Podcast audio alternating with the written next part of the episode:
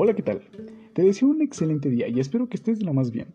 El día de hoy hablaremos de un proceso celular muy interesante, el cual es el transporte vesicular. Trataré de explicar el transporte vesicular de una forma rápida y simple para que se pueda entender lo mejor posible.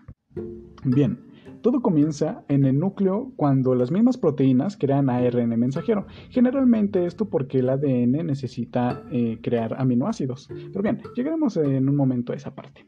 Eh, cuando eh, las proteínas crean ARN mensajero, este, eh, al salir del núcleo, debe encontrarse con un ribosoma libre.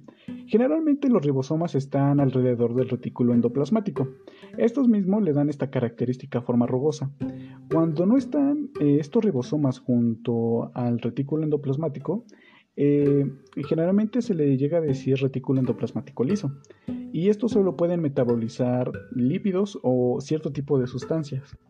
Cuando una cadena de aminoácidos entra en el aparato de Golgi, debe de pasar por tres intersecciones, muy importantes por cierto, el cis, la parte medial y la parte trans.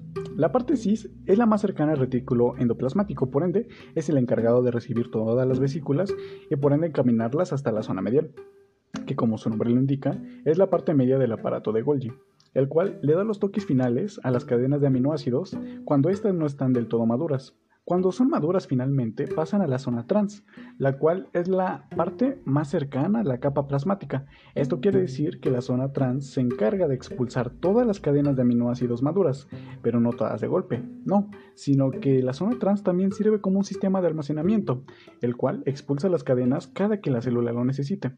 Y estas cadenas salen de la célula o pueden quedarse dentro de la célula. Esto respectivamente del tipo de proteína que sea. Si bien este es un resumen muy breve, siento y me atreveré a decir que explica de forma simple y muy facilitada el transporte vesicular, dando por concluido este podcast. Espero que haya sido de tu agrado. Nos vemos.